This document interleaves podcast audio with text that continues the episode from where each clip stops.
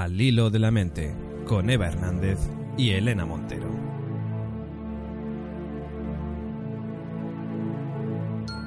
Saludos, ¿qué tal? Escuchando esta sintonía que Rebeca Naila ha compuesto para este podcast, para el hilo de la mente, arrancamos nuestro sexto episodio ya como siempre, uniendo literatura y psicología para intentar ver de qué forma podemos afrontar las situaciones de nuestra vida de una manera más saludable psicológicamente y orientados a ser un poquito más felices. Para ello contamos, como siempre, con nuestra psicóloga de cabecera, Elena Montero. ¿Qué tal? Muy bien, encantada de poder compartir con vosotros lo que para mí es tan importante como es la psicología, que es algo que me impulsa y no solamente mi trabajo, sino mi vocación. Así que encantada de poder hacer esta labor de difusión. Pues con ese espíritu de intentar que lo que contamos aquí sea útil, tomamos hoy prestado un relato de Mario Benedetti que se titula Mis amnesia.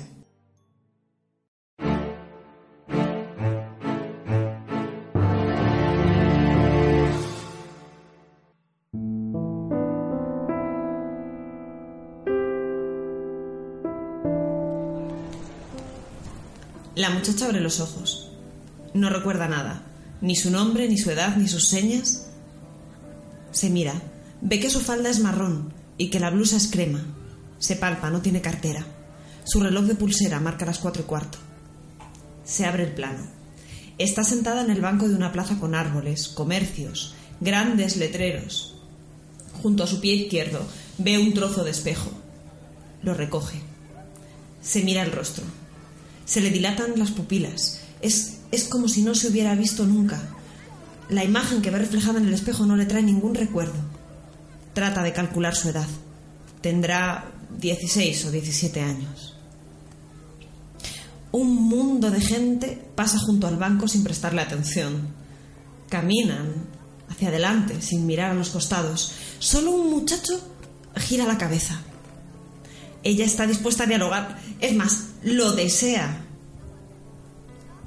El tipo se separa de la corriente.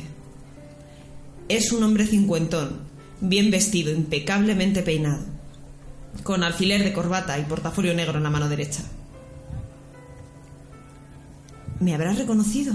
piensa. El hombre se acerca. ¿Le sucede algo, señorita? La cara del tipo le inspira confianza. Bueno, en realidad todo le inspira confianza. Hace un rato abrí los ojos en esta plaza y no recuerdo nada. Nada de lo de antes. No sé ni mi nombre ni mi edad. Él le tiende la mano. Venga conmigo, ¿quiere? El hombre la toma suavemente del codo y le propone un rumbo. Es cerca. La joven enlaza su brazo débil con aquel brazo fuerte. Siente un traje suave, de tela peinada, probablemente cara. Mira hacia arriba. El hombre es alto y sonríe. Ella también sonríe. En la siguiente sonrisa, la muchacha alcanza a ver entre los labios separados del hombre un diente de oro. Salen de la plaza y enfilan por una calle angosta, con baldosas levantadas y obras de construcción. Ya llegamos. El hombre se para junto a una puerta de hoja doble. Saca la llave y entran en un portal donde la muchacha ve un ascensor antiguo, de los que crujen cuando se cierran las puertas. Presionan el botón del cuarto piso. Ella ve que en la mano de él reluce una alianza. Llegan a una puerta de apartamento. Él gira la llave de la cerradura y al abrirse la puerta sienten cómo viene desde dentro una bocanada de olor a encierro. Ya en el salón, el hombre la invita a sentarse en uno de los sillones de Sky. ¿Quieres un whisky? Ella no recuerda lo que es el whisky, pero acepta y al probar la copa siente un sabor ligeramente familiar. Le cae bien. Aún así cuando pasa por la garganta tose. La mirada de la muchacha recorre los muebles, las paredes, los cuadros y se posa otra vez en el hombre. Entonces, él suelta una carcajada. Dime, mosquita muerta, ahora que ya estamos solos. ¿Vas a decirme ya quién eres? Ella vuelve a toser y abre desmesuradamente los ojos. Ya le dije que no me acuerdo. Le parece que el hombre está cambiando vertiginosamente, como si estuviera súbitamente menos elegante, más ramplón, como si por debajo del alfiler de corbata o del traje de tela peinada le empezara a brotar una espesa vulgaridad, una inesperada antipatía. Mis amnesia. Bonito juego, ¿verdad? ¿Y eso qué significa? Mis amnesia. El hombre estalla en una risotada. ¿Sabes que eres bastante original? Eres de la nueva ola, ¿eh?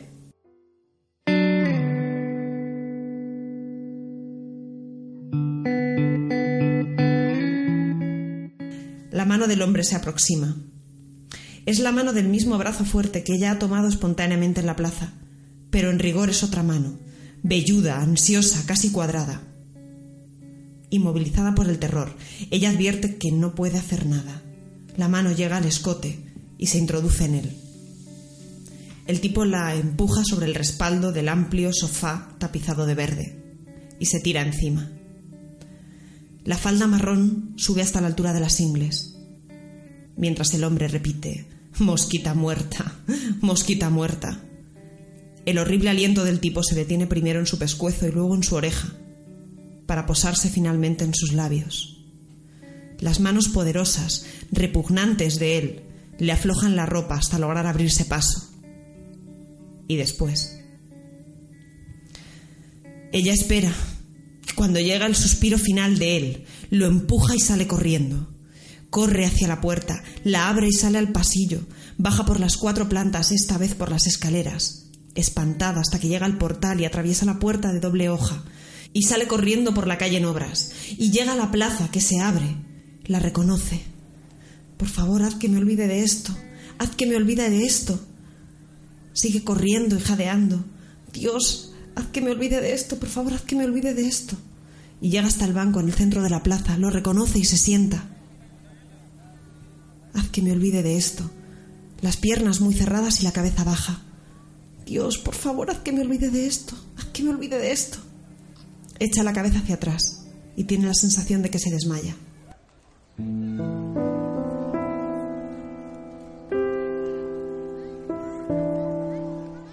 La muchacha abre los ojos. No recuerda nada, ni su nombre, ni su edad, ni sus señas. Se mira, ve que su falda es marrón y que la blusa es crema. Se palpa, no tiene cartera.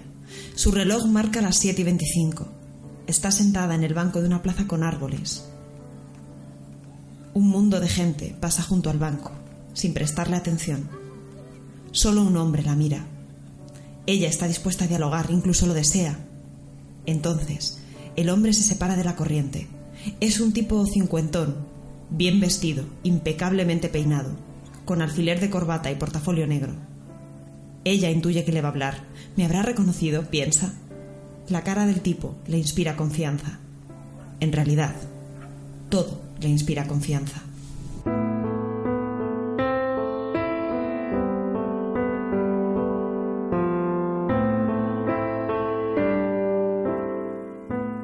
Estás escuchando Al hilo de la mente con Eva Hernández y Elena Montero.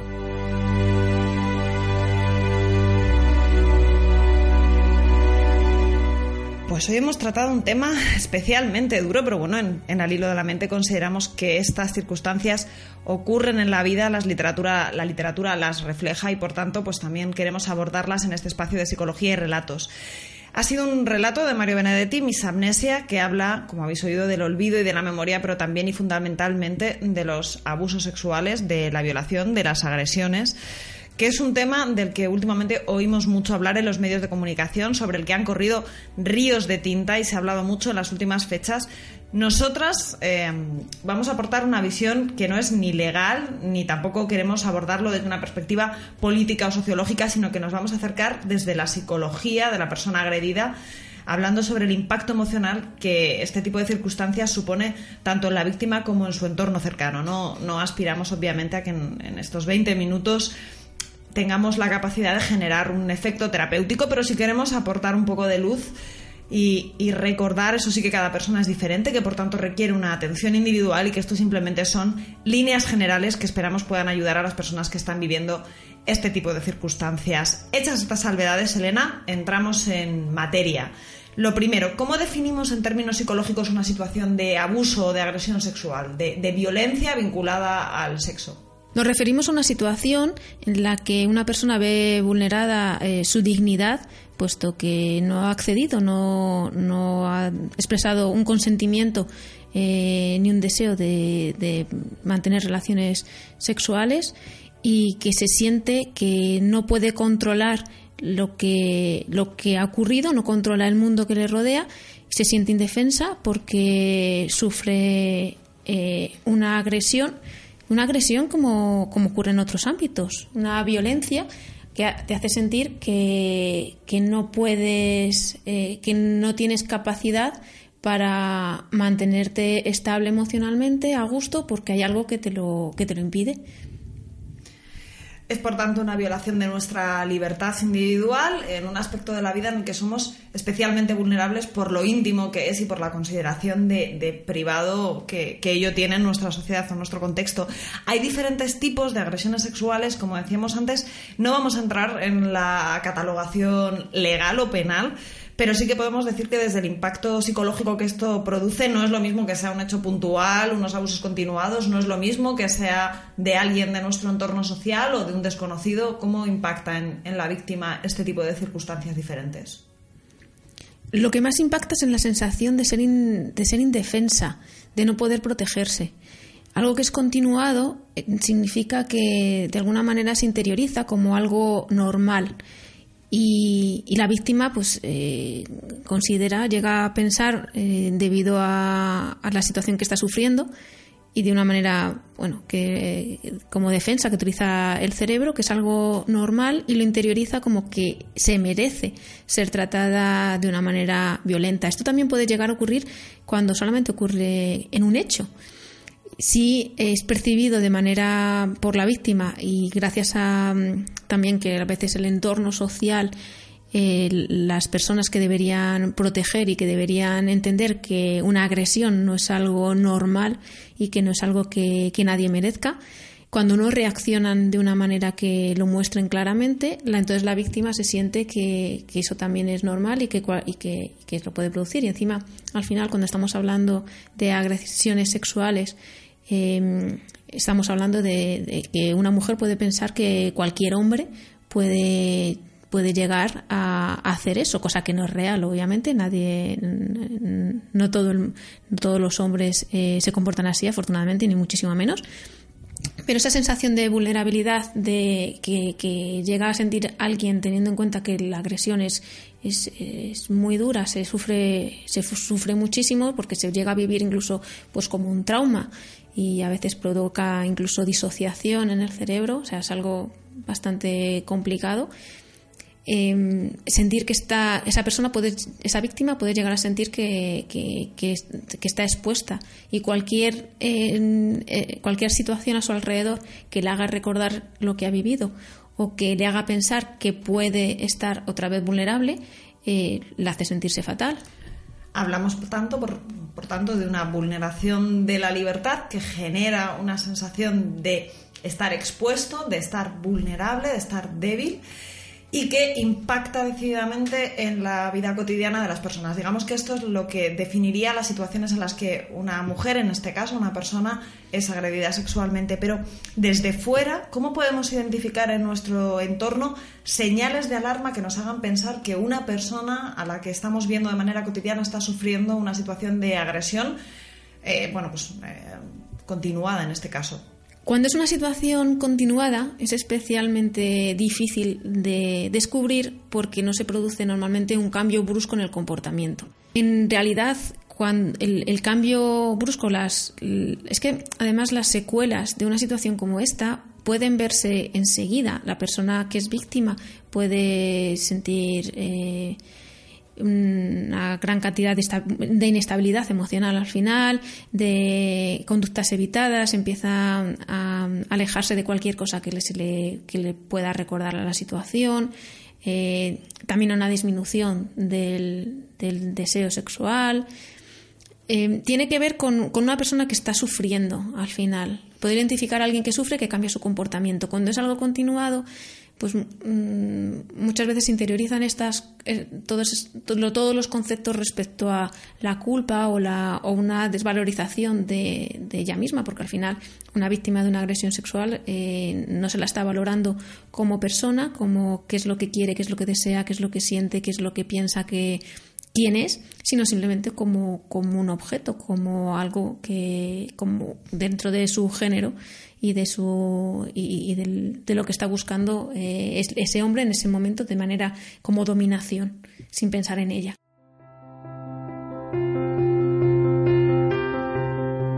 Por tanto, vamos a detectar a una persona insegura, con cambios de comportamiento, que se muestra inestable, que evita determinadas circunstancias concretas, que tal vez nos pueden dar una pauta de que esta persona está sufriendo una, una, agresión. Nos lo, bueno, pues es bueno tenerlo ahí en el imaginario para poder responder a ello en caso de que detectemos este tipo de comportamientos y tal vez pues preguntarle a esa persona si necesita algún tipo de ayuda por nuestra parte. Y precisamente te quería preguntar por esos profesionales que detectan que una persona está sufriendo una agresión sexual o que directamente pues, reciben las denuncias. Hablo de policías, sanitarios, educadores, en el caso de que sea en un entorno infantil, que también ocurre por desgracia.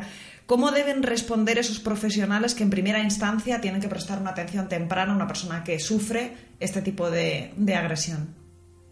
Afortunadamente eh, hay bastantes profesionales que se están formando y que se especializan en este tipo de situaciones, con lo cual cada vez la respuesta es un poco más positiva, o así por lo menos eh, quiero creerlo. Al final, en el día a día, supongo que eh, habrá personas que no, los, que no están preparadas para abordarlo de la mejor manera. Es cierto que es una situación delicada y que, y que lo suyo es que estuvieran preparadas porque eh, una víctima requiere de mucho apoyo de la gente que le rodea y que es, y es fundamental el que las personas que a las que se lo cuenta por primera vez estoy hablando bueno incluso de una denuncia pero también dentro del mundo de la salud que, que les traten con respeto que las escuchen que intenten comprenderlo que no lo pongan en, tela de juicio, igual que tampoco se pone de tela de juicio de primeras cuando alguien dice, oye, me, me, han atracado. Pues los amigos y la el familia no dicen, pero ¿por dónde ibas? Eh, ¿Qué ropa llevabas? Eh, ¿Habías bebido? no se nos ocurre, ¿no? Primero, pues dices, no me digas qué ha pasado. Eh, y, bueno, pues nos ponemos un poco del lado de la víctima. Es verdad que en las agresiones sexuales no pasa tanto, sino que incluso se empiezan a hacer eh, un, eh, como dos equipos, dos partidarios, ¿no? O sea, dos hay, partidarios de la, de, del, incluso del agresor, de no, no ha podido ser, no, no es culpable, etcétera, e incluso hay partidarios de, la víctima de fíjate lo que ha ocurrido, porque eh, es verdad que es algo que se pone muchísimo más en tela de juicio, tiene también que ver con un con un ámbito pues cultural y de, de bueno que históricamente las agresiones sexuales a las mujeres pues han estado de alguna manera normalizadas y validadas y bueno con el paso del tiempo pues igual que hemos ido condenando otro tipo de violencias y de abusos y de, discriminaciones etcétera pues también cada vez pues hemos sido también sensibles con esa situación afortunadamente y también reaccionamos no pero es cierto que todavía eh, pues nos podemos encontrar a profesionales que, que, a lo mejor todavía no sepan reaccionar adecuadamente y lo que es fundamental es esa parte de, la, de comprensión y, bueno, pues luego ya se verá y se dilucidará pues viendo pues con las pruebas médicas y con lo que sea que ha ocurrido.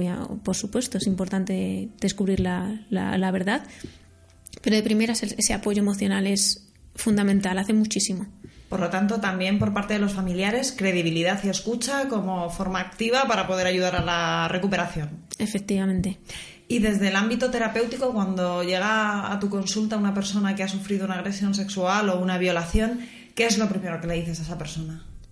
Al final se trata de que se sienta escuchada, validada, hay que conocer cuáles son las emociones que ha ido, que, ha ido ocurriendo, incluso que pueda de alguna manera irlo narrando para, para que se construya mm, una historia que sea que, que psicológicamente pueda asumir. Ante las situaciones traumáticas, eh, la mente es capaz de reaccionar eh, discriminando, bloqueando recuerdos.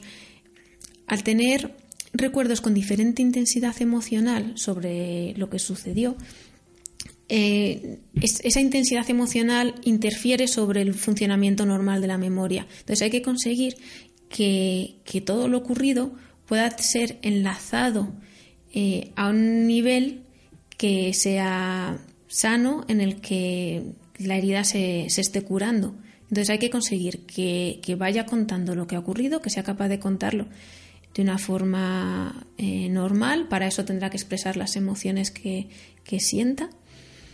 Después, em, es que hay gente también que llega incluso a, disociar. O sea, hay, partes de lo que ha vivido que prefiere un poco ignorarlos. De hecho, pues bueno, es lo que hemos visto en el, en el cuento de Mis Amnesia, de que la memoria eh, no es como una máquina, sino que tiene un montón de, de mecanismos diferentes y entre ellos está el, el olvidar para protegernos. Conseguir que la persona pueda expresarlo todo sin, sin olvidar que lo pueda enlazar, que lo pueda dar una coherencia y que después eh, entienda que eso ha sido algo puntual, que no le tiene por qué volver a ocurrir, que no es una persona indefensa. De hecho, pues claro, cuando eh, que puede denunciar como una forma de protegerse y como una forma de proteger a la sociedad también.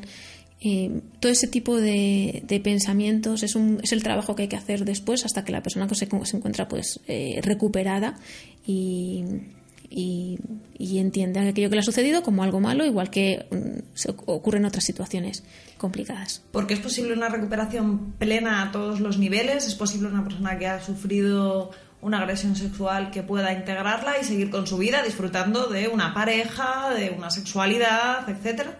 Sí, sí, sí, claro que sí. Luego, claro, hay que trabajar con cada persona y hay que ver qué es lo que ha ocurrido y hay que, y bueno, a veces hay factores que, que dificultan ese avance y esa curación, pero sí, sí es posible.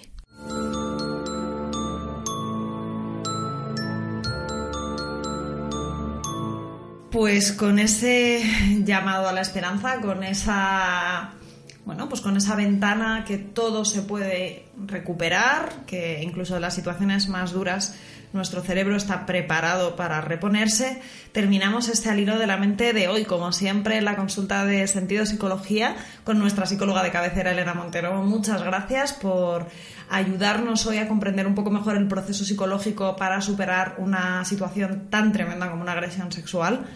Y muchas gracias también a los oyentes por atreverse a acercarse a temas complicados como este. Gracias también a nuestro productor, nuestro tejedor, como decimos siempre en la sombra, David Mulé, de La Constante, la red de podcast en la que podéis encontrar también pues, muchas otras temáticas, desde series hasta metapodcast.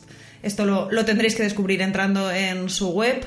Si queréis saber más de nosotras, de las que hacemos cada 15 días al hilo de la mente. Podéis hacerlo en nuestras redes sociales, al hilo de la mente en Facebook, en Twitter y en Instagram y también en la web al hilo de la mente.com y la web de nuestra psicóloga de cabecera, elenasicóloga.com. Muchas gracias dentro de 15 días más con otros temas aquí al hilo de la mente.